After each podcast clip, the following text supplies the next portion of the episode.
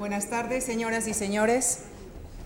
Hoy nos acompaña el profesor José López Barneo. El doctor López Barneo nació en un pueblo de Jaén. Desde niño quiso ser médico. Le gustaba la clínica y el contacto con los pacientes. Se doctoró en medicina y cirugía por la Universidad de Sevilla. Sin embargo, acabó dedicándose a la investigación. Le empezó atrayendo el funcionamiento del sistema nervioso y todavía se sigue considerando un neurofisiólogo. En el año 1978 se marchó a Francia, donde estuvo un periodo corto pero intenso y dice que fue realmente allí donde cuajó su dedicación científica. Continuó sus estudios postdoctorales en Estados Unidos, en la Universidad de Pensilvania en Filadelfia y en el Centro Médico de la Universidad de Nueva York. En el año 1982 ganó una plaza de adjunto de fisiología y eligió Sevilla como destino desde entonces hasta hoy. Cuando en 1987 publica su primer artículo en el Journal of Physiology británico, toma conciencia de que su trabajo es verdaderamente válido. Anecdóticamente acabó siendo el primer científico español en ser editor de esta revista. Actualmente es catedrático de la Facultad de Medicina de la Universidad de Sevilla y jefe del Servicio de Investigación del Hospital Universitario Virgen del Rocío. Ha sido presidente de la Sociedad Española de Neurociencia y entre los premios que ha recibido destacamos la Medalla de Andalucía y el Premio Nacional de Investigación Rey Jaime I. Es miembro del Consejo Rector del Consejo Superior de Investigaciones Científicas y del Consejo Editorial de destacadas revistas científicas. Actúa además como asesor de revistas como Neuron, Science y EMBO. En el año 2000, la Fundación Juan March le concedió la primera ayuda a la investigación básica, dotada con 901.510 euros, o 150 millones de las antiguas pesetas, para contribuir a subvencionar la investigación en su laboratorio. El doctor López Barneo suele decir generosamente que en su carrera científica hay un antes y un después de esta ayuda, y que además de haber significado un salto cualitativo y un reconocimiento a su, labor, también ha catalizado reacciones muy positivas en otras instituciones públicas y privadas. Su sólida lista de publicaciones en prestigiosas revistas científicas avalan su excelente trayectoria científica. Su investigación implica la producción de modelos animales transgénicos. Aunque el doctor López Barneo reconoce las dificultades de hacer ciencia en Andalucía, habla con orgullo de que los primeros ratones andaluces modificados genéticamente, los knockouts sevillanos, se obtuvieron en su grupo. Sin duda ninguna, el grupo del doctor López Barneo ha contribuido muy significativamente a situar a Andalucía en el mapa científico español e internacional. El doctor López Barneo es un científico cordial, riguroso, comprometido. Rechaza con vehemencia el oportunismo científico Considera importante el análisis documentado, sosegado y ajeno al impacto mediático. Doble agradecimiento hoy para el doctor López Barneo, que considera tan importante su compromiso de informar a la sociedad que no ha dudado en abandonar Sevilla en plena feria de abril para acompañarnos hoy y hablarnos del presente y futuro de las terapias celulares en las enfermedades neurodegenerativas. Doctor López.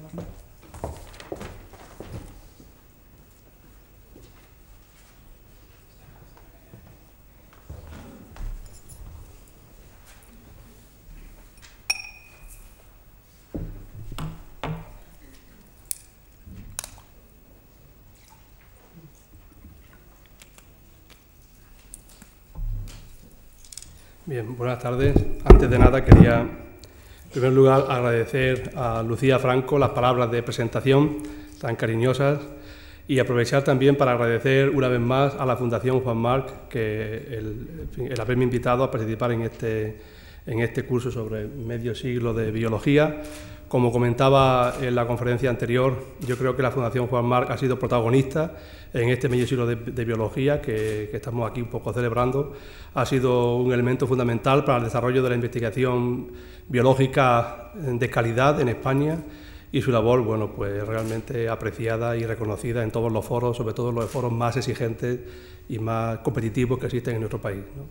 En mi caso, yo estoy doblemente agradecido como científico, pero además como recibidor de la ayuda Marc del año 2000 estos 150 millones de pesetas. Yo antes decía que nunca había visto tanto dinero juntos, ahora lo digo coloquialmente, nunca vi el dinero,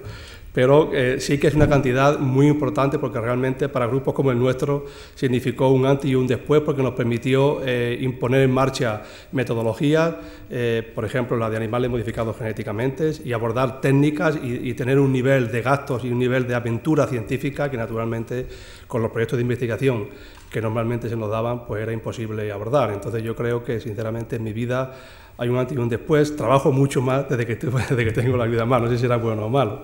Y luego, con respecto a no estar en Sevilla, realmente no es ningún gran sufrimiento porque yo fui a la feria ayer y ya fui suficientemente. Soy un feriante, soy un andaluz de Jaén, ¿no? Como la, y entonces soy un andaluz muy su que aunque llevo casi 35 años en Sevilla, me siento sintiendo un extranjero en Sevilla, un foráneo, un forastero. Y la feria, pues bueno, tengo, le doy concesiones al ambiente, participo algo, pero también me retraigo del ambiente que es necesario, sobre todo, para poder trabajar, es que si no, no se trabaja, ¿no? si está uno todo el día de feria.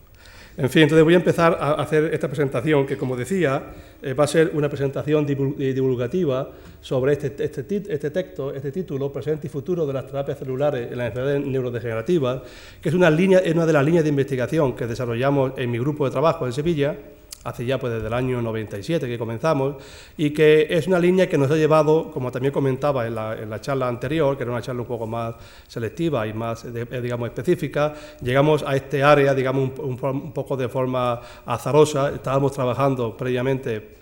en fisiología celular y como explicaré luego, pues nos encontramos con una, una, estructura, un tejido que creímos podía ser interesante para aplicarlo en terapia celular y eso nos llevó a la terapia celular que un poco les voy a explicar. Yo un poco voy a hacer una presentación, naturalmente, general, voy a intentar ser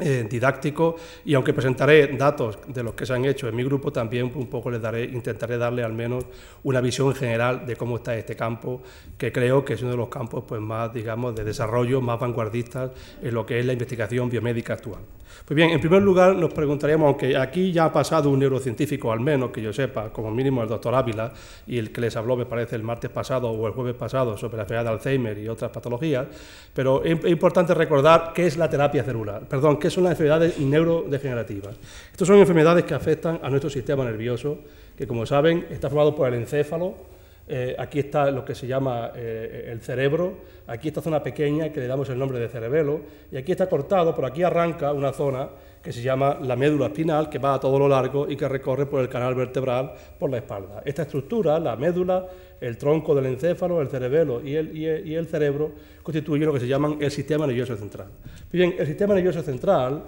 que es un órgano obviamente de los más importantes que tenemos los mamíferos, porque entre otras eh, cualidades en él radican los procesos mentales típicos de nuestra especie, eh, este, este, órgano está formado por elementos individuales. Si uno se va a esta estructura y coge aquí un trozo y lo agranda y hace, y lo, hace unas secciones finas y lo tiñe con metodología, con técnicas histológicas y lo mira con el microscopio, vería que esta estructura está formada por elementos eh, pequeños que son células el cerebro se calcula que está formado por alrededor de 10 elevado a 12 eh, a 11 células, una cantidad enorme, son prácticamente incontables el número de células nerviosas, el número de neuronas, y estas células se pueden teñir, y aquí ven ustedes, son estructuras con una morfología bastante complicada. Fue nuestro científico conocido por todos, Ramón y Cajal, el que realmente hace ciento y pico años, hace 100 años prácticamente, sentó las bases de lo que es la neurociencia moderna, porque él fue el que descubrió realmente que estos eran elementos celulares individuales, a pesar de tener una morfología muy abigarrada, muy complicada, constan con esta estructura central que es el soma o el cuerpo, y luego unas prolongaciones que se llaman asomas o eh, asones o según su función. Pues bien, las enfermedades neurodegenerativas se producen cuando estos elementos nerviosos comienzan a destruirse, y generalmente por causa desconocida. El, cerebro de los mamíferos superiores, de los primates sobre todo, del hombre en particular, cuando se nace prácticamente nace con la dotación completa de neuronas que va a tener. Hay un pequeño crecimiento de, número de neuronas hasta aproximadamente el primer y segundo año de la vida, pero a partir del segundo año de la vida tenemos el número de células nerviosas que ya tendremos hasta la muerte. De hecho, a partir de los primeros años de la vida, de los 7, 10, 7, 8, 9 años, comienza de hecho a morirse alguna neurona y comienza a haber mortalidad neuronal hasta la edad adulta o hasta la vejez, una mortalidad neuronal que se considera, entre comillas, fisiológica. Las enfermedades neurodegenerativas aparecen cuando esta mortalidad neuronal, digamos, fisiológica, que es muy lenta, se hace mucho más aguda, mucho más rápida. Entonces comienzan a perderse células nerviosas y al perderse células nerviosas, por degeneración, se destruyen, comienzan a manifestarse pues, patologías específicas. ¿Cuáles son estas, estas patologías neurodegenerativas? Que por cierto, ya, avanzo, como luego diré, que, las causas específicas de esta, de, esta, destrucción celular acelerada básicamente se desconocen. Las, enfermedades neurodegenerativas más frecuentes, yo aquí un poco he indicado algunas de ellas, pero las más frecuentes por, en la población, sobre todo la población de la Europa Occidental y en Estados Unidos, es la enfermedad de Alzheimer también se le llama la demencia presenil, que como saben es una patología que aunque varía mucho de un paciente a otro, pero cursa fundamentalmente con demencia, de ahí su nombre demencia presenil, y demencia quiere decir simplemente que el sistema cognitivo del, ser humano eh, eh, se destruye, eh, la, persona comienza a tener alucinaciones, comienza a ver cosas que no existen, comienza a tener, para perder contacto con la realidad, a tener desorientación temporal-espacial, se, se pierde, no sabe ir a los sitios, en fin, esas son las típicas características de la demencia. Esta enfermedad, insisto, es una enfermedad bastante frecuente. Se discute en la actualidad sobre si la frecuencia está incrementando o no, o es simplemente el número mayor de enfermos que tenemos, es porque, primero, como es una patología que se asocia a la edad, eh, hay más, personas mayores, porque la esperanza de vida, como saben, es muy superior ahora que hace 50 años, y en segundo lugar, quizás se diagnostica mejor. Por lo tanto, eh, no está claro si realmente hay un incremento real de la enfermedad, pero lo que sí es verdad es que el número de enfermos aumenta cada año en los países desarrollados y que la enfermedad de Alzheimer y todas las patologías neurodegenerativas suponen un problema sanitario, como luego veremos, de primera magnitud. La segunda enfermedad eh, neurodegenerativa en frecuencia es la enfermedad de Parkinson, mientras que la enfermedad de Alzheimer cursa con síntomas de demencia, la enfermedad de Parkinson generalmente cursa con síntomas motores. los, enfermos de Parkinson normalmente le aparecen síntomas de tipo temblor en una mano o en las dos manos, a veces también en las piernas, sí, muestran eh, eh, eh, pasos muy cortos, se mueven despacio, tienen lo que se llama una bradiquinesia, se mueven lentamente, que en casos extremos puede llegar a, cinesia o a quinesia, no se mueven del todo. Muestran síntomas de rigidez en las articulaciones, de hecho a veces lo que describen los primeros síntomas es que la persona al extender la articulación del codo nota como si en vez de moverse suavemente, como lo que se le llama el signo de la rueda dentada, como si hubiese una rueda dentada y moviesen el codo, el brazo el antebrazo sobre el brazo como a salto. Este tipo de sintomatología motora eh, rigidez, eh, bradiquinesia, temblor, es la trilogía típica y característica de los enfermos de Parkinson, son patologías fundamentalmente de trastorno del movimiento. A veces algunos enfermos de Parkinson también cursan con demencia, pero el número de, parkinsonianos que presentan demencia es muy pequeño comparativamente con la enfermedad de Alzheimer. Y luego hay otras patologías, que las pongo aquí todas juntas, que son todas ellas muy importantes y relativamente frecuentes, como las coreas, que es también patología motora, las ataxias, que cursan también con alteraciones del movimiento, que afectan fundamentalmente al, sistema cerebeloso, la esclerosis lateral amiotrófica, que es una enfermedad enormemente devastadora, que en algunos pacientes cursa en meses y en meses lleva al paciente a la muerte, cuando aparece y en menos de un año el paciente fallece, etc. La esclerosis múltiple es una enfermedad que hoy en día aquí he puesto como una interrogación, es una enfermedad que se produce por defectos en una parte del, encéfalo, que es, la, que es la mielina, unas células, que están en el cerebro que no son neuronas, pero que producen una sustancia que se llama la mielina y que es importante para la conducción del impulso nervioso. Muy bien, esta enfermedad, la esclerosis múltiple, eh, su causa muy bien no se conoce y hoy en día se discute si entra o no en lo que sería el capítulo de enfermedad neuro, neurodegenerativa, por eso la interrogación. Y luego también, eh, una vez presentadas las más importantes, les, quería un poco comentar eh, dos características similares en todas ellas. En primer, en primer lugar, y es que la causa de la mayoría de estas enfermedades se desconoce.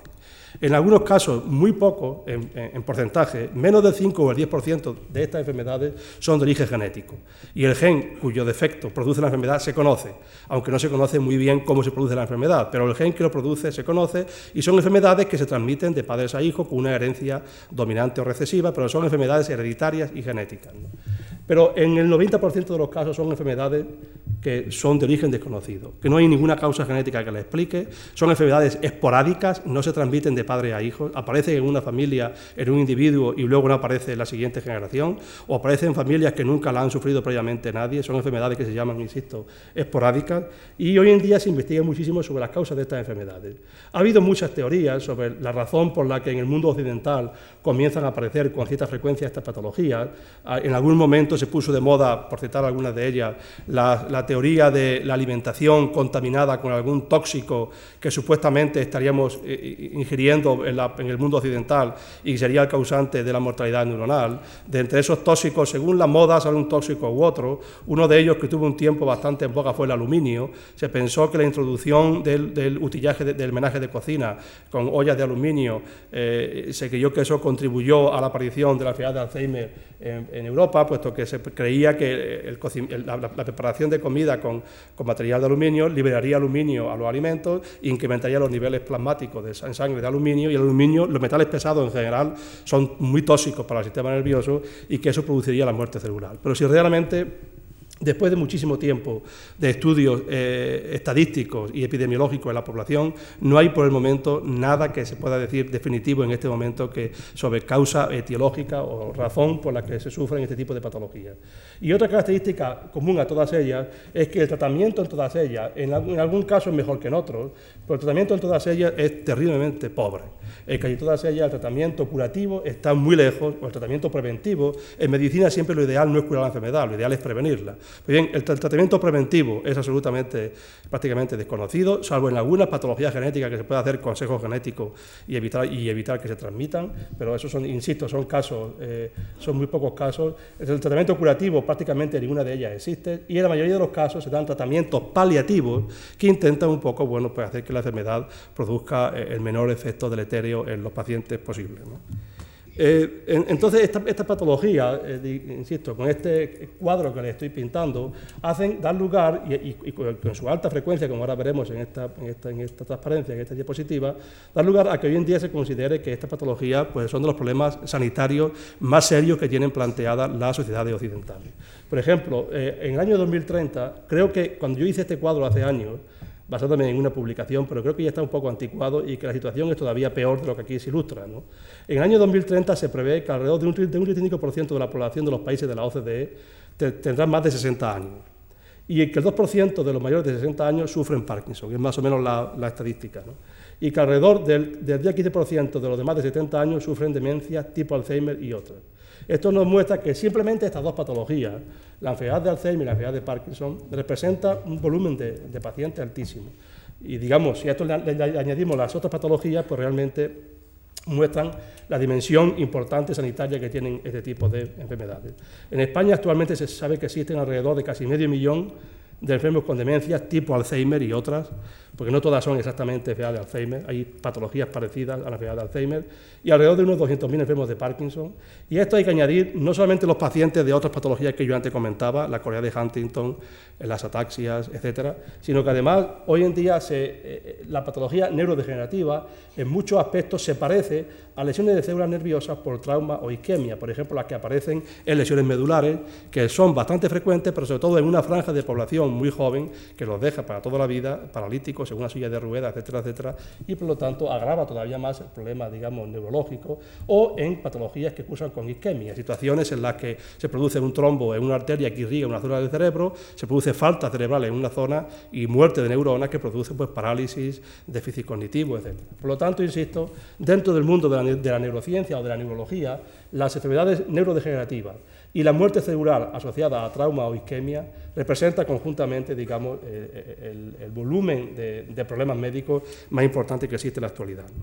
Dentro de las patologías neurodegenerativas, como yo estaba comentando, todas ellas tienen en común el que se producen por muerte de células en sitios específicos. Pero según qué tipo de células se destruyan en una u otra, porque las causas etiológicas, las razones de las enfermedades se desconocen, no sabemos por qué, pero en la, en la enfermedad de Alzheimer hay una muerte neuronal muy dispersa, afecta muchas zonas del corte cerebral, mientras que, por ejemplo, algunas ataxias afectan sobre todo al cerebelo. Y, por ejemplo, la enfermedad de Parkinson afecta a una zona específica de aquí, más o menos, del tronco cerebral, que se llama la sustancia negra. Entonces, la sintomatología que producen depende de qué tipo de neuronas se destruyen. En la enfermedad de Alzheimer, donde hay una destrucción difusa una mortalidad neuronal en amplias, en zonas del corte frontal, del corte temporal, del corte parietal. Entonces la patología fundamentalmente es cognitiva porque mueren neuronas cuya función fundamental es mantener, digamos, pues, el intelecto funcionando de forma normal. Organizarte en el tiempo, en el espacio, saber que estás en un mundo real, pues no tener delirio, no tener alucinaciones, etc. Por esa razón, cuando estos pacientes tienen esta mortalidad celular, cursan este tipo de síntomas. Por ejemplo, en los enfermos de Parkinson, en donde hay una mortalidad mucho más localizada, hay una destrucción celular más selectiva, los síntomas son más específicos. Por lo tanto, las enfermedades neurodegenerativas, esto es muy importante para lo que al final discutiremos sobre eh, perspectivas futuras para la terapia celular. Habría que hacer una distinción didáctica en dos grandes grupos. Aquellas patologías con mortalidad celular difusa, que naturalmente van a ser muy poco susceptibles de terapia celular, porque el objetivo de la terapia celular es, si están muriendo células, vamos a poner células nuevas en la zona que se han destruido las células. Eso puede hacerse con ciertas posibilidades de éxito en aquellos sitios donde la mortalidad celular es muy localizada. Pero si hay una mortalidad celular muy difusa en todo el cerebro, es prácticamente inimaginable, imposible, que con la terapia celular realmente podamos hacer grandes avances. Eh, por lo tanto, hay que dividir las enfermedades neurodegenerativas en dos grandes grupos enfermedades que tienen mortalidad difusa y aquellas que tienen mortalidad localizada. Pues bien, la enfermedad de Alzheimer podríamos considerarla como una patología con mortalidad celular muy difusa. En principio, y volveremos sobre esto, poco susceptible a la terapia celular. En principio, luego haremos alguna, alguna matización. Mientras que la enfermedad de Parkinson se produce en ella una mortalidad mucho más localizada y por lo tanto sería más susceptible a ser tratada con terapia celular. Por esa razón, por esta mortalidad localizada en la enfermedad de Parkinson, se ha constituido para muchos investigadores que trabajan en terapia celular en la enfermedad modelo, no por otra razón, no es porque guste más el Parkinson que el Alzheimer. De hecho, el Alzheimer, por ejemplo, como antes he mostrado, hay más pacientes que sufren Alzheimer que pacientes que sufren Parkinson. Pero sí, debido a esta mortalidad localizada, insisto, es un modelo de enfermedad que es la que eh, se centra en gran cantidad de los esfuerzos de terapia celular actualmente, porque se piensa que resolviendo la enfermedad de Parkinson se aprenderán mecanismos, conocimientos, etcétera, que serán exportables a otras patologías. Pues bien, yo voy a centrar un poco en explicarles qué se está haciendo en este momento en terapia celular aplicada a la enfermedad de Parkinson. Y luego volveremos al final y daremos un poco una presentación sobre perspectivas futuras de la terapia celular en todas las enfermedades neurodegenerativas. La enfermedad de Parkinson, como estaba diciendo, se produce por destrucción selectiva, por causa desconocida,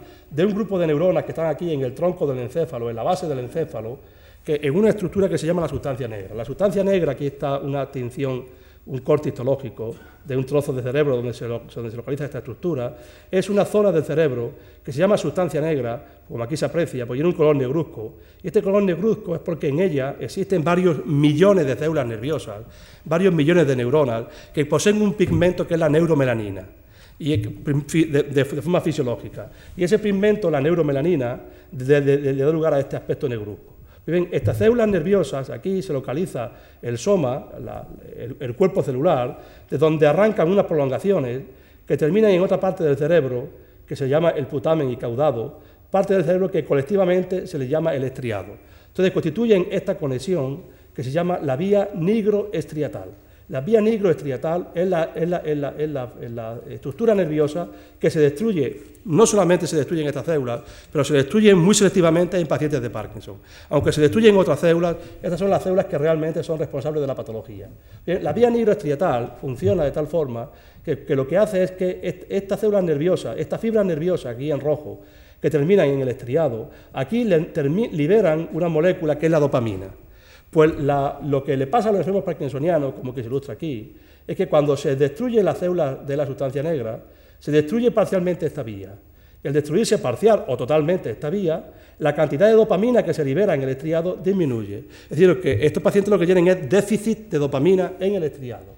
Por esa razón, el primer tratamiento normal de estos pacientes es darle un producto que es la L-Dopa, que lo que hace es que les incrementa la producción de dopamina en el cerebro, intentando las pocas células que quedan, que aún están vivas, que produzcan mucha más dopamina para así compensar la mortalidad celular. Esto funciona durante un tiempo hasta que, como la mortalidad celular es progresiva, llega un momento en que estas células están prácticamente todas destruidas, la vía apenas existe y hay un déficit de dopamina en el estriado. Bien, esta destrucción de la vía nigroestriatal da lugar a que, y, esta falta tan localizada de dopamina, da lugar a que eh, desde hace ya pues, casi dos décadas se pensase que era el prototipo de enfermedad para, para hacer terapia celular, con la idea de depositar aquí células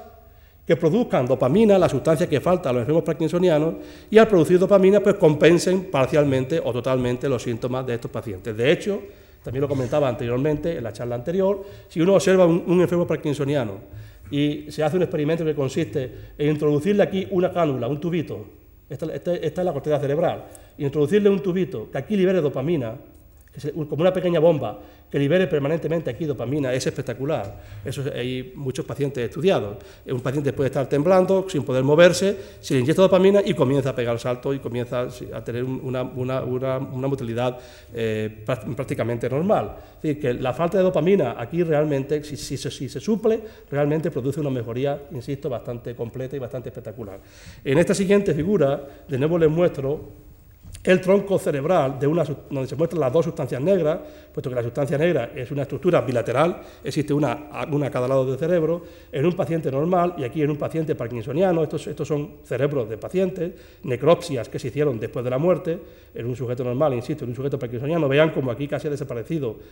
esta, esta, impregnación. Eh, este color oscuro, indicativo de que estas neuronas han muerto, y aquí vean, eh, mediante una técnica que se llama la técnica de PET, que es la tomografía por emisión de positrones, que es una técnica que permite medir con bastante precisión cuánta dopamina hay en el estriado. Pues bien, como se observa en el paciente normal, mediante técnicas de imagen, que no vienen a cuento entrar en ellas con detalle, eh, aquí se ilustraría la captación de dopamina, la, cuánta dopamina hay en un, en, en un estriado normal, esto de aquí es el caudado y esto es el putamen, caudado putamen de cada lado, y aquí observen en un enfermo parkinsoniano, después de varios años de evolución, pues como por la ausencia de neuronas de la sustancia negra hay una gran, hay una gran disminución de dopamina en el estriado. Bien, insisto, las técnicas de terapia celular lo que pretenden es depositar en el estriado células que liberen dopamina y que por lo tanto suplan la función de las neuronas que han muerto, para así poder mejorar la, la sintomatología de estos pacientes. Esta idea que es bastante, digamos, eh, straightforward, como se diría en inglés, bastante, bastante directa, bastante simple, bastante lógica, plantea una pregunta fundamental y es ¿qué células utilizar? ¿Cuál debe ser el origen de la célula para usarla en trasplantes? Si uno, revisa la literatura de los últimos 25 o 30 años, a los enfermos se le ha metido de todo en el cerebro, eh, una cantidad de células y de diversa procedencia, de diversa índole. Se ha hecho un montón de experimentos pilotos en diferentes, en diferentes laboratorios y en diferentes hospitales en el intento de, poder mejorar a estos pacientes. Pero realmente las terapias que yo creo que han sido más interesantes y las que yo un poco les voy a presentar son las, que eh, las terapias celulares aplicadas a la enfermedad de Parkinson, son las que se reseñan aquí. Las células de feto, eh, desde hace ya pues, 15 o 20 años se comenzó en varios laboratorios proyectos de investigación en los que consistía en obtener células de feto, generalmente neuronas de la propia sustancia negra de feto, o células de la retina, que son muy ricas en dopamina, y eh, defectos que nacen en, las clínicas ginecológicas eh, muertos, por la razón que sea, se ceden, mm, eh, los, familiares lo ceden para, los trasplantes, se le extrae estas neuronas y se le trasplanta a un paciente parkinsoniano que está a la espera de tener un trasplante. Estos son alotrasplantes, trasplantes muy parecidos a los que se hacen cuando se hace un trasplante de corazón o trasplante de hígado o trasplante de riñón, que el donante no es la misma persona, es un alotrasplante. Bien, estas técnicas se han aplicado bastante en los últimos sitios. También voy a hablar de una técnica que nosotros pusimos a punto recientemente, que es el trasplante de cuerpo carotidio, que luego, eso, que luego lo, comentaré. Y por último, en fase experimental, las tan conocidas células madre, que también hablaremos sobre ellas. Bien, el trasplante de feto, que ha sido con diferencia la terapia celular más utilizada en los últimos 10-15 años en todo el mundo, en diferentes laboratorios, en España incluso se ha, aplicado en algún hospital, pero sobre todo en Estados Unidos, en Francia, en Suecia, en países muy diversos, se han utilizado, insisto, cerebro procedente de fetos que se trasplanta a pacientes parkinsonianos para, objeto, para ver si su mejoría. Aquí hay un resumen de un estudio publicado en el año 2001 en esta revista que se llama el New England Journal of Medicine, que es la revista mejor, de más calidad, de más reputada que existe en el mundo científico, en el mundo, el mundo médico, o, o una de las más reputadas, no la más, pero una de las más reputadas, donde se hizo un estudio muy interesante porque fue un estudio doble ciego. Porque claro, a veces cuando se hace tratamiento en patologías neurodegenerativas, es muy difícil quitarse de en medio el efecto placebo, que se llama. Y es que muchos pacientes, cuando se les mete en un programa de trasplante, lo dudan si se meten o no se meten, porque claro, genera incertidumbre, genera temor, etcétera, etcétera. Pero cuando al final se deciden y se hacen el trasplante, aunque, no, aunque no se les trasplante nada, mejoran. Es un efecto placebo que se llama en medicina, es muy frecuente, y es que la sugestión a veces pues, mejora las patologías, pero siempre de forma transitoria. El efecto placebo se diferencia de la cura real en que pasado un poco, poco de tiempo aparece de, aparece de nuevo la patología de base. bien, para evitar el efecto placebo, este estudio es el primero en el que se hizo un estudio a doble ciego, que consiste en que aquí ven, estos son técnicas de PET, tomografía por emisión de positrones aplicado a enfermos de Parkinson. Aquí, es un, aquí ven un sujeto normal, como yo antes mostraba, y aquí ven dos enfermos parkinsonianos que tienen menor cantidad de dopamina en el estriado, lo que yo te comentaba. Pues bien, en este estudio lo que se hizo fue coger un grupo de pacientes y sin ellos saberlo, todos fueron a la cirugía. Este, este tipo de experimentos o de tratamientos tienen obviamente sus connotaciones éticas y ha sido muy discutido, pero esto, esto, ha sido en Estados Unidos. En fin, eh, eso es discutible. Luego al final podemos hablar de los aspectos éticos, pero realmente como se hizo este, este, este, este, este trabajo fue cogiendo unos pacientes a los que se les trasplantó células fetales y en los pacientes que se hizo trasplante de células fetales mejoró la cantidad de dopamina. Pasado un año se hizo un PET y este paciente está antes y después de la cirugía. Y a mitad de los pacientes, sin ellos saberlo, se le metió en el quirófano, se le anestesió, se le hizo una herida en el cráneo, se le hizo un trépano, que es donde hay que hacer un trépano para introducir la célula a través, a través, de, a, través del, cráneo, hay que hacer un orificio, y a este paciente se le hizo el trépano, pero no se le hizo ningún trasplante, y luego se le consiguió y se le mandó a su casa sin ellos saberlo. Estos pacientes, como se ilustra esta figura, pasado un año, objetivamente, como no han sufrido trasplante, no tienen más dopamina en el cerebro. Siguen, es más, van, han ido a peor. Esta es la indicación de que en un año el paciente que aquí tenía toda esta dopamina, eh, como la enfermedad es muy progresiva, pasado un año pues está todavía peor, tiene menos dopamina. Pues bien, la conclusión de este estudio es que aunque en algunos pacientes que sufren esta cirugía mejoran, realmente las complicaciones que presenta eh, este tipo de abordaje experimental, no, la conclusión ha sido que no compensa el hacerlo. Por ejemplo, el trasplante de células fetales, además de los problemas éticos que plantea, que son muy importantes, plantea problemas de tipo metodológico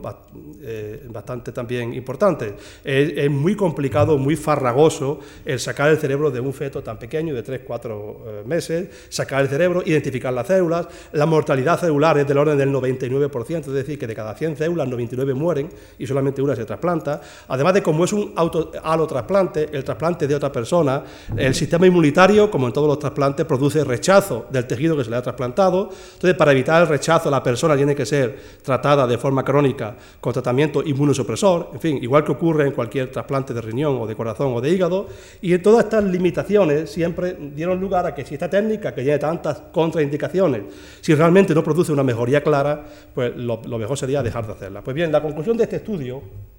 y un estudio posterior que se ha hecho también en Estados Unidos, publicado en el año 2003, han coincidido en que esta tecnología, que se había hecho en los últimos 10-15 años y que a algunos pacientes les produce una mejoría clara, en general no tiene las características adecuadas para aconsejarla de forma rutinaria a toda la población de, enfermos parkinsonianos y por lo tanto se aconseja que se deje de hacer y se pone sobre el tapete la necesidad urgente de buscar células distintas, terapia alternativa. Pues bien, en esa dinámica, en esta, situación de intentar buscar una fuente de tejido alternativa a los trasplantes de células fetales, mi grupo de investigación, muy generosamente financiado por la Fundación Juan Marc, con esta ayuda a la que yo me refería anteriormente, y que realmente pues, nos permitió abordar un estudio de esta envergadura, iniciamos pues, hace ya pues, cuatro o cinco años un proyecto en el que eh, utilizamos el cuerpo carotídeo para, como donante de tejido para hacer trasplantes celulares las personas que han asistido a la anterior conferencia ya saben lo que es el cuerpo carotídeo, pero para los que no han asistido les quería comentar que esta estructura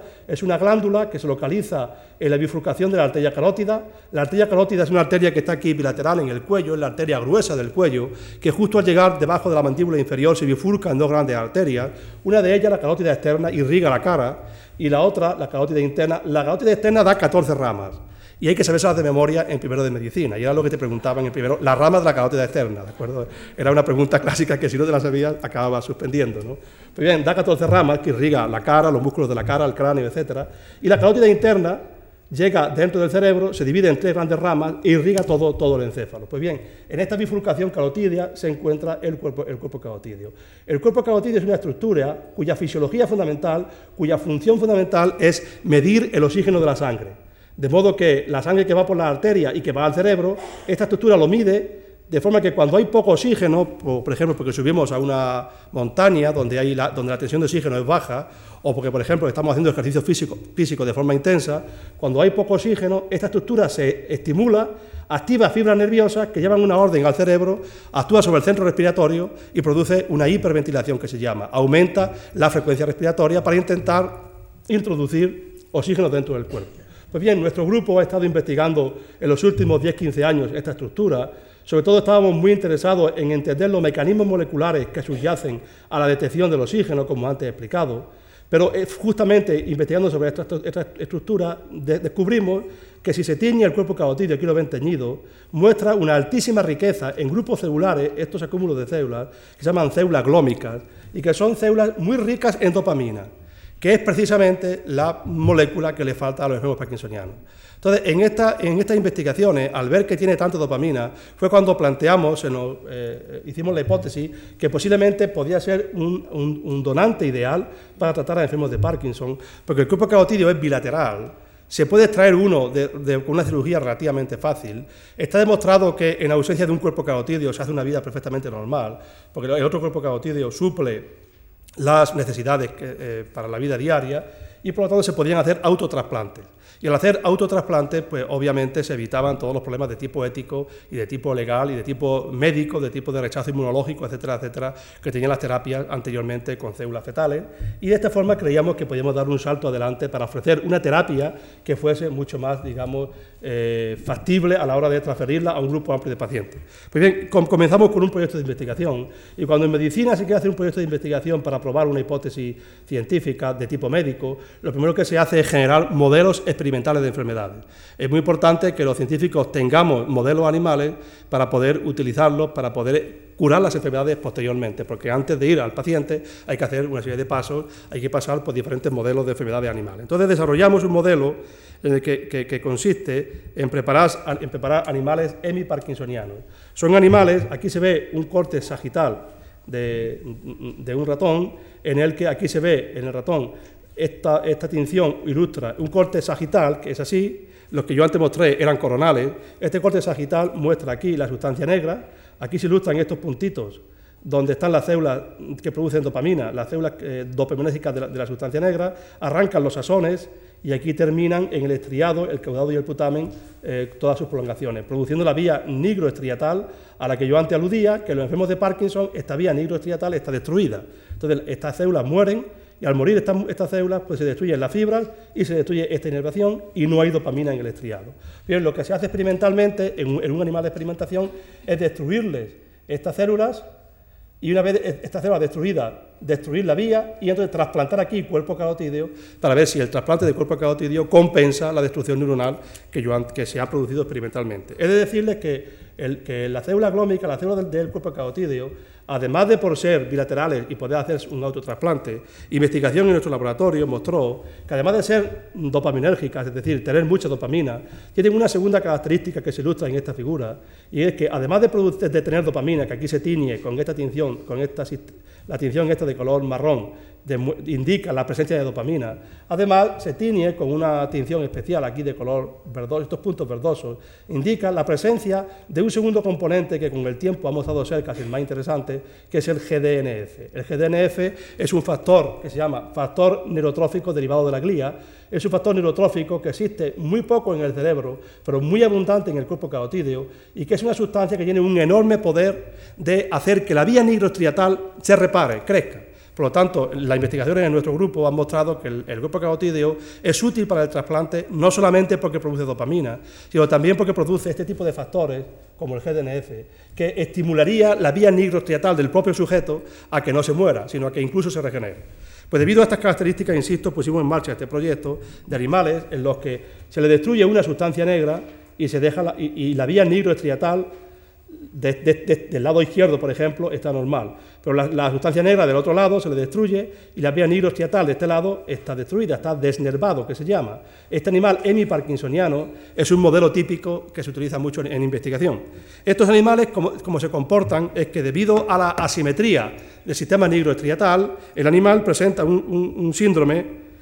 eh, que, se llama un síndrome motor rotatorio. Si uno coge una rata y la mira en, una, superficie, el animal gira en una dirección u otra de forma aleatoria. Y si uno mide el número de vueltas que da hacia, un lado o hacia otro, pues en promedio es cero, un animal normal. Pero si uno genera un animal hemiparkinsoniano, el desbalance de las vías nigroestriatales hace que el animal comience a girar hacia el lado de la lesión. No, entro en detalles por qué, pero eso está muy bien establecido. Entonces, este modelo animal, cuando uno destruye una, mm, destruye una vía nigroestriatal, pero no la otra, los animales presentan este comportamiento que aquí se ilustra, que comienzan a girar hacia el lado de la lesión. Y uno puede medir el número de vueltas, aquí se ven estos triángulos, son animales que estaban lesionados, hemiparkinsonianos, y que daban vueltas hacia el lado de la lesión. Como eh, desde el día de la lesión hasta tres meses después de la lesión fue el estudio que hicimos en este caso. En bien, pues estos animales lo que se hace es trasplantarlos e introducirles en el,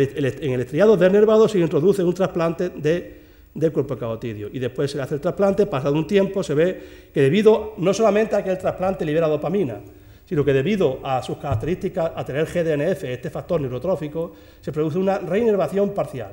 Pero esta reinervación parcial, que aquí ven ustedes, este es el trasplante mayor aumento, aquí a pequeño aumento, esta reinervación parcial es, esta parcial es muy importante para que el animal recupere en gran parte sus capacidades funcionales. Y de hecho, si aquí se muestran estos cuadrados oscuros, negros, estos son animales a los que se hicieron parkinsonianos, se les hizo un trasplante y tan pronto como 10 días después del trasplante se encuentran casi recuperados y al mes y a los tres meses tienen una recuperación completa. El trasplante de cuerpo carotidio mostró ser muy eficaz en el modelo de animal hemiparkinsoniano y fue lo que nos animó a seguir en esta investigación porque creímos que teníamos ahí pues, una herramienta poderosa para poder aplicarla en, terapia celular en, la enfermedad de Parkinson. Eh, después de este tipo de experimentos hicimos experimentos en primates. Eh,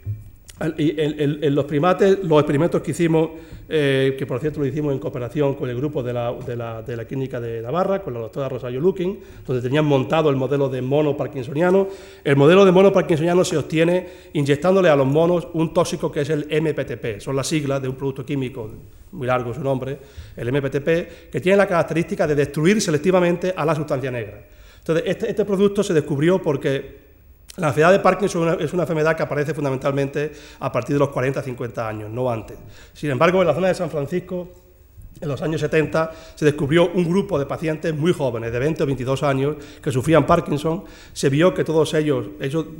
disparó las alarmas de la vigilancia epidemiológica en Estados Unidos, se estudiaron su se hizo una encuesta epidemiológica, se vio quiénes eran, de dónde venían, quiénes eran sus familiares, sus costumbres, etc. Se vio que todos ellos eran eh, eh, heroinómanos, tomaban heroína y la heroína la, obtenían de la misma procedencia y se descubrió que la heroína que se inyectaban estaba contaminada con este producto y que lo que sufrían era un parkinsonismo tóxico producido por la inyección intravenosa, en su caso, del, del MPTP. Pues bien, este descubrimiento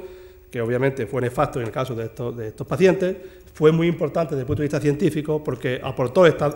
herramienta, el MPTP, que aplicada a primates por vía intramuscular o subcutánea, produce un cuadro parkinsoniano muy característico, muy parecido al, parkinsonismo humano. bien, en monos hicimos, eh, probamos esta, terapia a la que me estoy refiriendo. En lo que hicimos en el mono tratado con MPTP es un animal que tiene un parkinsonismo bilateral. Lo que hicimos fue trasplantar en un sitio del cerebro y no en el otro. Entonces, si el trasplante funcionaba, el animal se convertía en hemiparkinsoniano, porque una parte mejoraba. Y el animal comenzaba a rotar. Y eh, tenemos algunos vídeos que últimamente no los enseño, pues porque, en fin, eh, para no mostrar tantos datos de animales y tal, pero en el que los monos trasplantados comenzaban a girar muchísimo hacia un lado, indicativo de que el trasplante estaba funcionando eh, bastante bien. Y, esto, y este relativo éxito en monos nos llevó a hacer un estudio piloto en pacientes en pacientes, de hecho, hemos hecho dos estudios pilotos y aquí muestro solamente el resultado del primer estudio. Estamos ahora analizando un segundo estudio en el que con resultados parecidos al anterior. Lo que hicimos fue, en el mismo acto quirúrgico, a los pacientes se les anestesia, se les saca un cuerpo carotídeo, el otro, ya digo que la cirugía es relativamente simple, y luego el cuerpo carotídeo, se, esto es un cuerpo carotídeo de un, de un paciente, una persona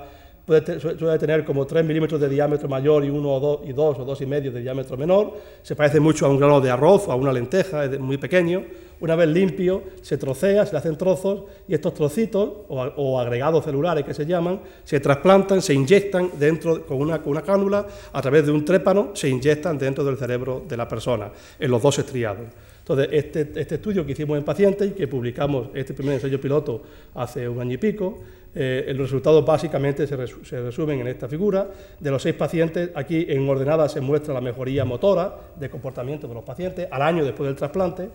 y en, y ACISA una variable que no ha parecido que es la variable más indicativa, que es la edad de los pacientes. Vean que de los seis pacientes, un paciente aquí mejoría va hacia abajo, entonces, un paciente no mejoró nada. Lo interesante de este estudio piloto, que es un estudio que se llama de seguridad, cuando se hace una nueva terapia en pacientes, lo primero que se hace es un estudio piloto de seguridad para ver que no hay ninguna contraindicación y que la tecnología es factible cuando del animal se trasplanta al paciente, que no siempre es fácil. Bien, en este caso observamos que un paciente no tuvo, ningún paciente tuvo ningún efecto secundario, pero un paciente no mejoró Tres pacientes tuvieron una mejoría en el rango de un 25, 15, 30%, que consideramos una mejoría pequeña, y dos pacientes sí tuvieron una mejoría bastante importante. Estos pacientes, sobre todo lo más interesante, esto, este dato está hecho al año, al año del trasplante, pero estos pacientes llevan ya tres años y pico trasplantados y mantienen la mejoría bastante importante. Por lo tanto, aunque el resultado no fue tan espectacular como en animales, como en, ratas y en monos, realmente algunos pacientes mejoraron clarísimamente con el trasplante de células glómicas, y en un segundo estudio piloto que hemos hecho, el resultado es prácticamente igual. Sin embargo, una variable bastante que complica las cosas, eh, en principio, es que si se fijan de, qué depende que unos pacientes mejoren y otros no, la variable más importante es la edad. Los pacientes más jóvenes mejoran más y los pacientes más mayores mejoran menos.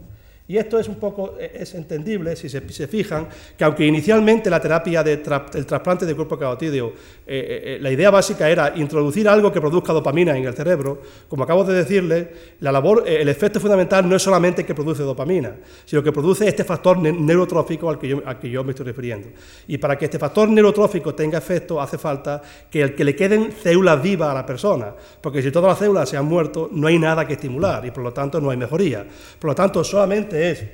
eh, funciona bien el trasplante en aquellos pacientes más jóvenes, con pocos años de evolución de la enfermedad y que por lo tanto todavía no se le han destruido la vía nigroestriatal, todavía le quedan algunas células vivas y esas células se le evitan que se les mueran y se le estimula que crezcan. Este, este fenómeno neurotrófico al que yo aludí anteriormente. Y en este estudio pues vimos una limitación muy importante de la terapia con, eh, cuerpo carotídeo. Aquí ven un ejemplo de un paciente.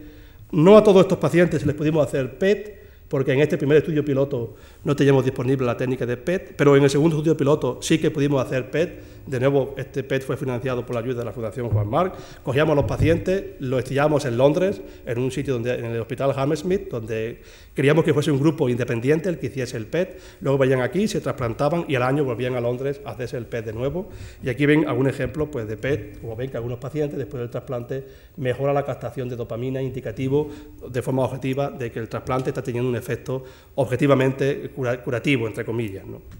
Sin embargo, insisto que un problema del trasplante ha sido que solamente funciona en enfermos jóvenes y también que quizás esta mejoría en enfermos de edad más avanzada, pequeña, relativamente pequeña y sobre todo transitoria, se deben a que el cuerpo carotidio es muy pequeño y tenemos muy poca disponibilidad de células. Entonces, eso nos llevó a, plantear, eso mucho antes incluso que todo el boom actual de las células madres, nos llevó a mi grupo a plantearnos la idea de que sería muy interesante a partir del cuerpo carotídeo, poder expanderlo, hacerlo más grande in vitro para disponer de mayor número de células para poder trasplantarlo en estos pacientes. Y eso nos llevó a mandar a un par de chicos de mi grupo a Estados Unidos, que fueron hace ya pues 3, 4 años y que ya han vuelto a formarse en tecnología de células madres, porque, eh, como ahora les explicaré, en el cuerpo carotídeo tenemos evidencia de que existe una población de células madres adultas, que luego explicaré lo que son, enseguida lo explicaré, y a partir de estas células madres pretendíamos expandir el cuerpo a un paciente, sacarle el cuerpo carotídeo, expandérselo in vitro, conseguir muchas células y una vez tenido aquello crecido,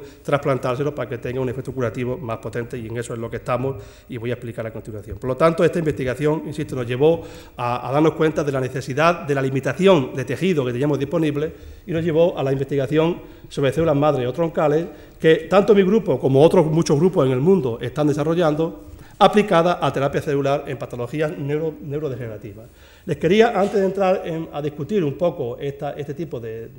tecnología, que como les dije al principio es una tecnología experimental, todavía no se ha aplicado a ningún paciente en ningún sitio del mundo, esta tecnología les quería un poco explicar algunos conceptos generales de, células madres. Las células madres son células que tienen la capacidad de producir nuevos tejidos, ¿de acuerdo? Entonces hay dos grandes grupos de células madres. Células madres de tejidos adultos, y es que esto es un concepto relativamente nuevo, aunque insisto, básicamente antiguo, pero en su versión moderna, pues relativamente nuevo, y es que hoy, en día se piensa que en muchos tejidos, incluido en el cerebro, esto es un dogma, Cajal como dogma dijo que el cerebro de los adultos no puede regenerarse, sin embargo, ningún dogma nunca es verdad, siempre tiene matices las cosas, pues bien, en los últimos tiempos se ha demostrado que en diferentes partes del cuerpo, el ejemplo paradigmático es la médula ósea, que está produciendo permanentemente sangre. Pues bien, en, muchas partes del cuerpo existen células que se llaman madre o troncales, porque de ellas pueden derivar otras células, diferentes tipos de células. Eso ocurre con una gran eh, eh, velocidad en las células mesenquimales de la médula ósea, en otras localizaciones, por ejemplo, en el tubo digestivo. En el tubo digestivo del ser humano producimos diariamente más de 100 millones de células nuevas y todas ellas proceden de células madre. Lo que ocurre es que esas células madre todavía no sabemos cómo cómo, manejarlas. ¿no? Pero este concepto de células madre adultas está hoy en día muy en boga porque se ha demostrado, insisto, en diferentes localizaciones, incluido el cerebro, incluido el cuerpo carotídeo, hay células madre en el sujeto adulto. Por lo tanto, si supiésemos cómo tratarlas, obtenerlas e in vitro amplificarlas, podríamos utilizarlas para terapia celular. Y por último, existen las células madre embrionarias, que no tienen nada que ver con las células madre adultas, que son células madre que proceden del embrión, como yo luego les explicaré, y que son células madre que tienen la capacidad de producir todos los tejidos que, in vitro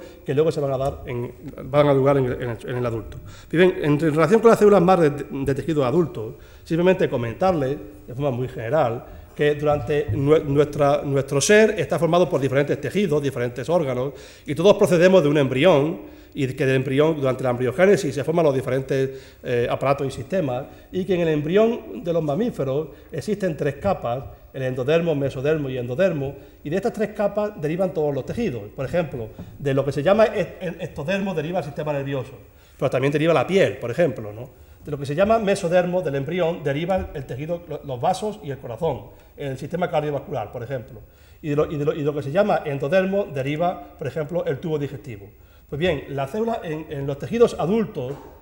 en los tejidos ya adultos, en el cerebro adulto, en el corazón adulto y en el tubo digestivo adulto, existen poblaciones celulares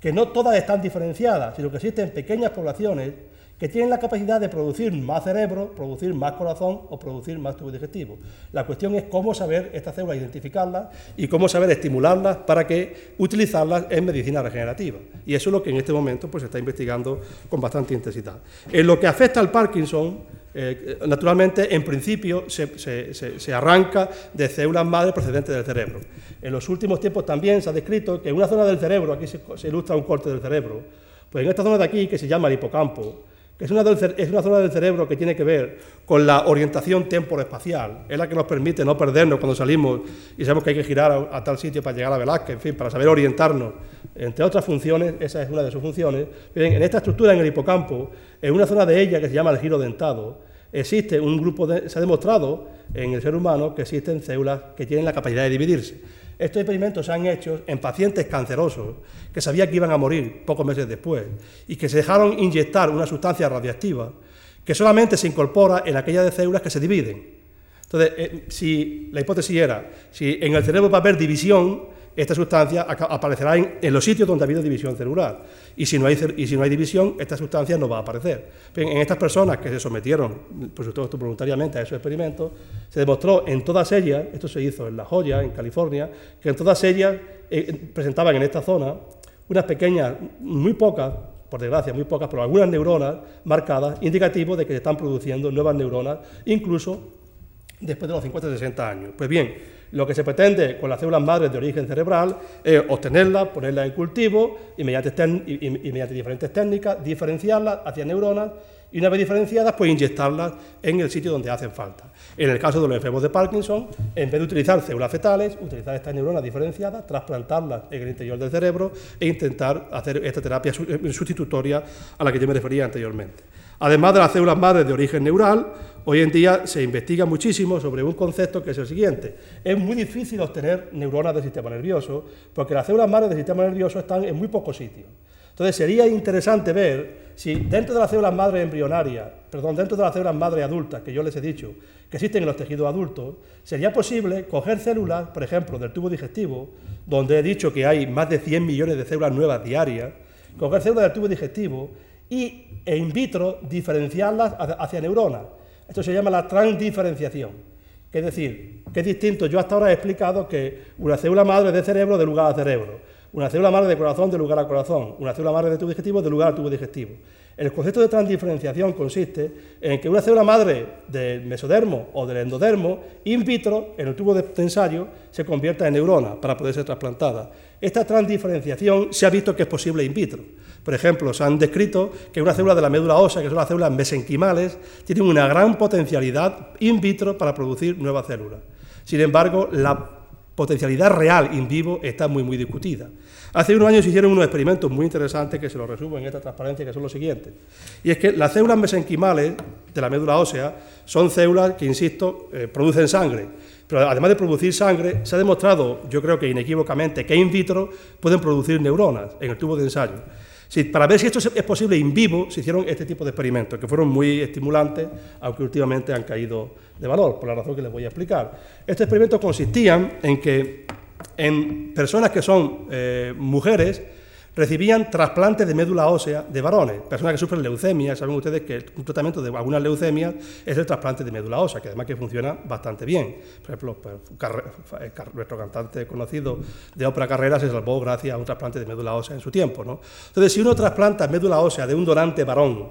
a una, a una receptora que es mujer, eh, se están trasplantando células del varón a la mujer y las células del varón contienen un distintivo que es el cromosoma Y. El cromosoma Y es típico, solamente aparece en la célula del varón. En ninguna célula de la mujer aparece naturalmente el cromosoma Y. Entonces, si una persona que ha recibido un trasplante de médula ósea de un varón, si las células mesenquimales del varón se pudiesen convertir en otras células, en neuronas, o en corazón, o en hígado, pudiese haber transdiferenciación, si uno hace un estudio histológico de una persona que sufrió trasplante de médula ósea de un donante de otro sexo, se debería tener cromosoma Y en alguna de sus células. Pero aquí hay tres estudios, de, todos ellos pertenecen a, humanos que se sometieron a este experimento después de fallecer, eh, se hizo la, la necrosia, donde se muestran neuronas donde, publicado en esta revista, donde muestra cromosoma Y, corazón con cromosoma Y e hígado con cromosoma Y. Eran todas mujeres que demostraban que algunas de sus células presentaban cromosoma Y, lo cual sugería que había habido transdiferenciación. Estos datos que generaron bastante, eh, digamos, ánimo en el mundo científico y en el mundo de la, de la celular últimamente se han puesto en cuestión porque se piensa que no ha habido transdiferenciación, que la transdiferenciación in vivo es prácticamente casi una excepción, que ocurre una vez de cada 100 o 200.000 células que, se inyecten, que es muy raro, sino que lo que aquí ocurrió fue fusión, que la que algunas células mesenquimales del varón se funden con células del donante, no se, no, se, convierten en nuevas células, sino que se funden con células y al fundirse tienen dos núcleos y, uno de y, en uno de los núcleos aparece el cromosoma Y. Es decir, que no es tal diferenciación, sino que es fusión. Eso es una publicación reciente de hace meses, lo cual un poco ha puesto en candelero la verdadera utilidad terapéutica de estas células. Pero insisto, las células mesenquimales siguen siendo, eh, siguen siendo eh, células procedentes de la médula ósea que están en grandes cantidades y se investiga muchísimo sobre ellas, sobre su posibilidad para utilizarlas en terapia celular, por su posible capacidad para transdiferenciarse. Y por último, para lo que a nosotros nos interesa, para la aplicabilidad en Parkinson, se investiga, sobre, la, sobre todo en mi laboratorio, pero también en otros grupos, sobre las posibilidades de las células del cuerpo carotídeo de que estas células que yo antes he comentado, que son muy útiles en terapia celular, porque además de tener dopamina, poseen este factor neurotrófico GDNF al que antes he aludido, pues bien, lo que pretendemos en mi grupo y en otros es extraer el cuerpo carotídeo, como antes he comentado. Sabemos que el cuerpo carotídeo tiene una gran tendencia a crecer, sobre todo cuando se pone en hipoxia, aquellas personas que viven en La Paz, en Bolivia, o viven en Perú, en, las grandes planicies, tienen el cuerpo carotidio hipertrofiado, eh, hay mayor número de células, por lo tanto, la capacidad de crecimiento del cuerpo carotidio se mantiene en el adulto, y eso es un signo muy indicativo de que en él existen células madre adulto, y por lo tanto, estamos intentando identificarlas, una vez identificada, crecerla in vitro para poder diferenciarla a células adultas y poder trasplantarla a enfermos parkinsonianos. Bien, la terapia con células madre adultas, insisto, es una esperanza. Todo esto está en fase de investigación preclínica. Es una esperanza muy interesante. Yo creo que tiene muchas ventajas, pues porque naturalmente, sobre todo si se, cogen tejidos del propio sujeto, naturalmente evitan problemas de tipo legal y de tipo ético y de tipo médico, y por lo tanto, pues de tipo médico, sobre todo porque evitan el rechazo inmunológico, y se están investigando en diferentes laboratorios como alternativa al tratamiento de la enfermedad de Parkinson y de otras patologías, eh, naturalmente. ¿Qué pasa con las células madre embrionarias? Las células madre embrionarias, como su nombre indica, son células madre de los embriones y como naturalmente todos procedemos de, un embrión, aquí hay una secuencia que he traído de un embrión de ratón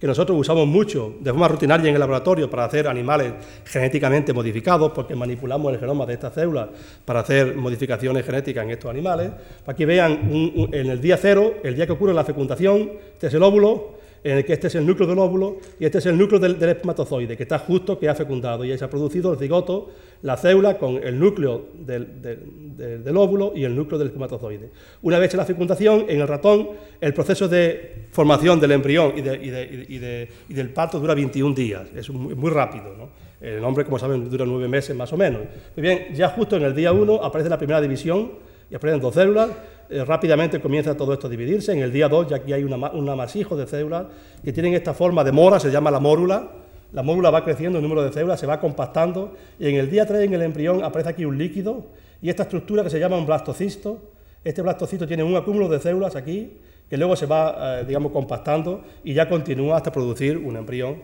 naturalmente. Pues bien, el blastocisto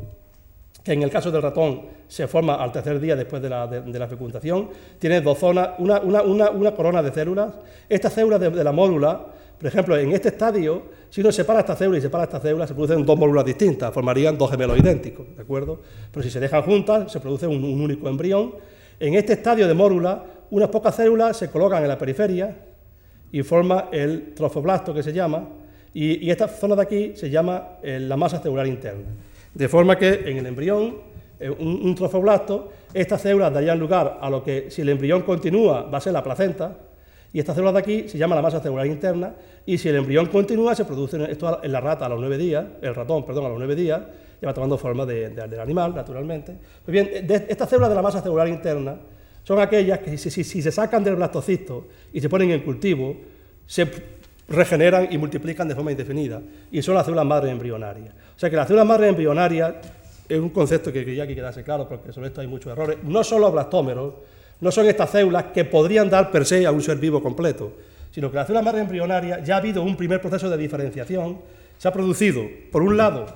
el trofoblasto, y por otro lado la masa celular interna. Es decir, estas células nunca per se podrían dar lugar a un ser vivo en, ninguna circunstancia, ellas, solas. Entonces estas células en cultivo producen células madre embrionarias y si se le dejan seguir al blastocisto, se implanta en el útero, produce el nuevo ser. Bien, las células madre embrionarias tienen la característica, como todos conocen, que pueden, de aquí derivan todos los tejidos. Por lo tanto, in vitro se pueden generar diferentes tejidos Y fue hace 8 o 10 años cuando se publicó el primer artículo en Science, donde se demostró que de células madre de la masa celular interna de un blastocisto humano se podían generar pues, tejidos diversos y eso fue por lo que un poco eh, estimuló la investigación actual sobre la posible utilidad terapéutica de las células madre embrionarias. Lo que se hace con las células madre embrionarias, una vez que se sacan del blastocisto, se mantienen en cultivo, se diferencian, hay diferentes recetas para diferenciarlas en diferentes cosas, hacia neuronas, y se trasplanta para enfermos de Parkinson, hacia miocardiocitos para enfermos de corazón, hacia células beta de páncreas, producir eh, insulina, hacia huesos, esto obviamente teóricamente, esto es digamos el sueño, la teoría ideal de la, de la, de la terapia celular. Pero en fin, sobre, sobre el papel, realmente pues estas células oferta naturalmente una posibilidad terapéutica indudable. ¿no? Aquí hay un ejemplo de un, eh, de un trabajo hecho por, un, por uno de, de, mis colaboradores, que como yo antes he comentado, mandamos a Estados Unidos hace años, en donde a partir de células madre embrionarias las convierten en diferentes pasos, las convierten en neuronas, y estas neuronas se trasplantaron en una rata parkinsoniana, Aquí ven ustedes, yo antes explicaba este, mismo, este, mismo, tipo de este mismo tipo de estudio con eh, nuestros datos en cuerpo carotídeo. Aquí ven en azul animales, animales parkinsonianos y a los que se trasplantan eh, con células madre embrionarias mejoran un poco, pero si se trasplantan, esto, esto es número de vueltas y esto es mejoría porque dejan de dar vueltas o dan menos vueltas. Pero si se trasplanta, esto es un animal hemiparkinsoniano y aquí en verde, si se, si se trasplantan con células madre embrionarias convertidas in vitro en neuronas dopaminérgicas que producen dopamina, la mejoría es tal que incluso se pasa el sistema, es decir, el sitio trasplantado funciona mejor que el normal y por lo tanto el animal da vuelta en dirección contraria. Aquí daba vuelta en esta dirección y aquí dan vuelta en dirección contraria. Este tipo de experimentos mostró que en el modelo de animal hemiparkinsoniano, las neuronas dopaminérgicas diferenciadas in vitro, pues realmente eh, son importantes para mejorar el síndrome de Parkinson. Entonces, eh, igual, igualmente que se han hecho estudios de aplicación en Parkinson, pues se han hecho estudios con células madre embrionarias en, en, Corea, en otras patologías neurodegenerativas y naturalmente en otras enfermedades como diabetes, como eh, infarto de miocardio, etcétera, que cursan con mortalidad celular en sitios específicos. Entonces, para ir concluyendo, entonces, ¿cuál es la situación? Un poco yo les he explicado eh, qué es la terapia celular, sobre todo centrándome en las patologías neurodegenerativas, cuáles son las células más utilizadas y un poco hemos ido históricamente recorriendo células fetales, cuerpo carotídeo y ahora eh, células madres, células madre adultas, células madre embrionarias. Entonces, ¿cuál es la situación actual? Eh, que yo creo que un poco eh, es lo que podemos llamar las perspectivas de la terapia celular en estas enfermedades. La situación actual, en primer lugar, yo creo que, sobre todo en un tema en el que, al menos, eh, este tema ha levantado cantidad de, de comentarios, de, análisis, etcétera, en todos los países. No ha sido solamente en España, pero en España, naturalmente, ha sido particularmente digamos, candente, ¿no? Porque por muchas razones, bueno, pues aquí hubo además una, fricción política, etcétera, etcétera, y esto en España poco se ha salido, en mi opinión, entre comillas, eh, de madre. Ha sido una cierta exageración lo que realmente aquí dio lugar a todo este asunto, pero realmente eh, el tema eh, tiene, obviamente, su enjundia médica clarísima. Entonces, importa decir cuál es la situación actual y cuáles son las perspectivas de este tipo de terapia de cara al futuro, sobre todo aplicadas a las patologías neurodegenerativas. En primer lugar, es muy importante dejar claro que la situación actual es de investigación preclínica. En, todavía en ningún laboratorio, en ningún sitio se ha hecho ningún ensayo en pacientes. Y todavía el desarrollo científico, tanto por parte de las células madres adultas como por la parte de las células madres, sobre todo las embrionarias,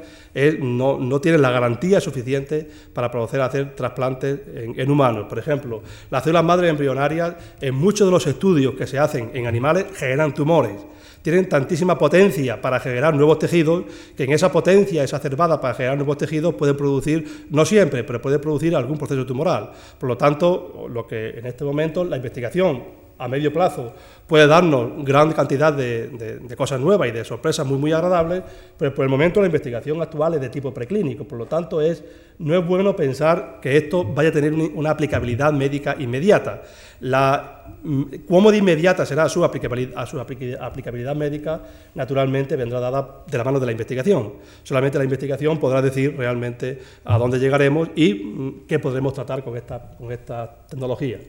Además, otro concepto muy importante, porque claro, una vez que se pone a hablar se dice de todo, es que por su propio, eh, eh, por su propio concepto, la terapia celular tendrá posiblemente una aplicabilidad, eh, y además de eso ya la está teniendo, la terapia celular con cuerpo cagotidio, con células de feto, etcétera, a patologías localizadas. Es muy difícil pensar que en estas patologías difusas, como yo antes me refería, por ejemplo, la enfermedad de Alzheimer, donde hay una muerte neuronal muy difusa, es muy difícil imaginarse que pueda uno realmente em, mejorar, ni siquiera mínimamente, a estos pacientes con terapia celular. Además, muchas de, las, de los déficits, por ejemplo, de memoria o de orientación temporoespacial de los enfermos de Alzheimer no obedecen solamente a falta de células, sino obedecen a falta de un circuito muy fino que existe en el cerebro, los circuitos neuronales. Y estos circuitos neuronales no se restauran con la terapia celular fácilmente. Por lo tanto, eh, eh, eh, hay que tener esperanza en que estas terapias puedan tratar enfermedades, pero sobre todo aquellas enfermedades que sean localizadas. Las enfermedades difusas es muy difícil, en mi opinión,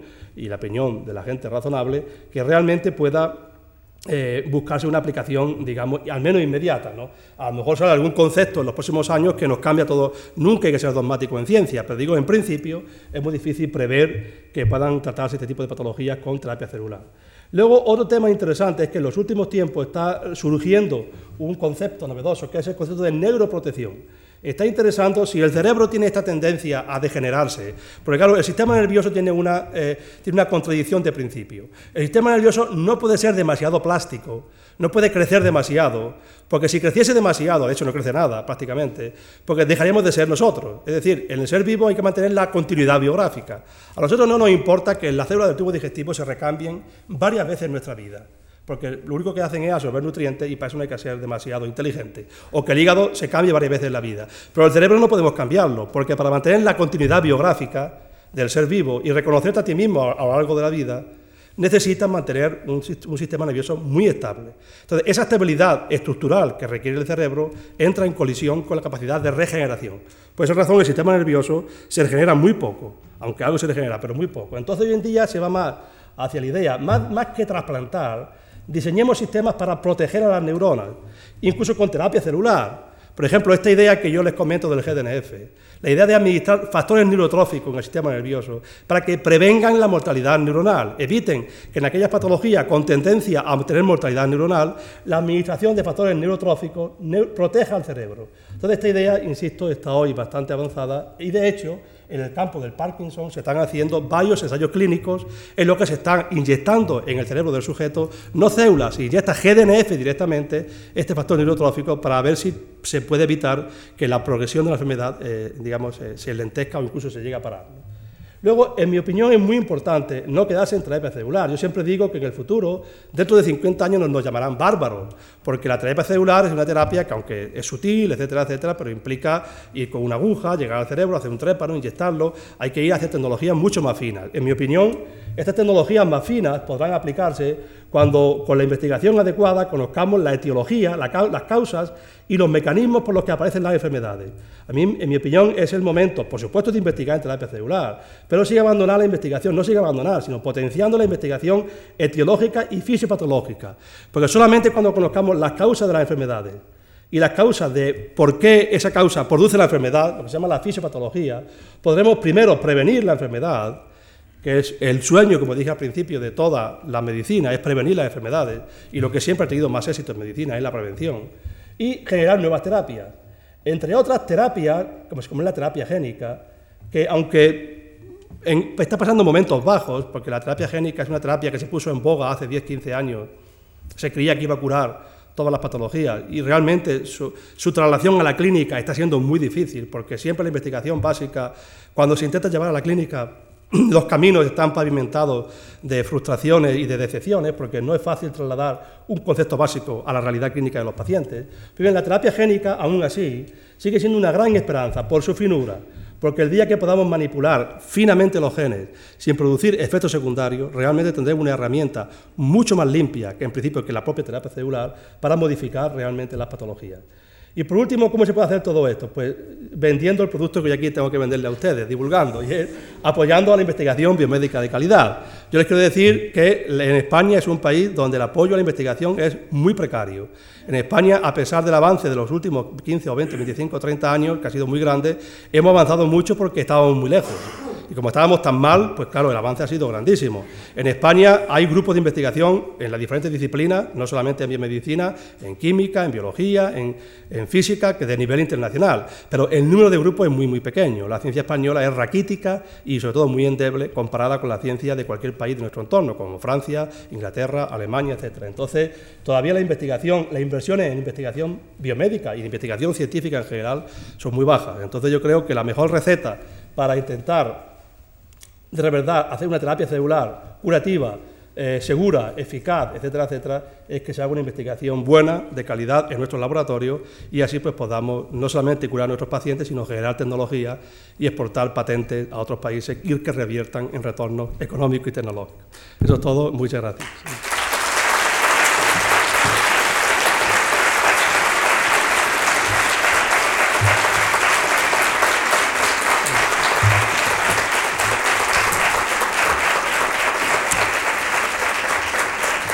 Pero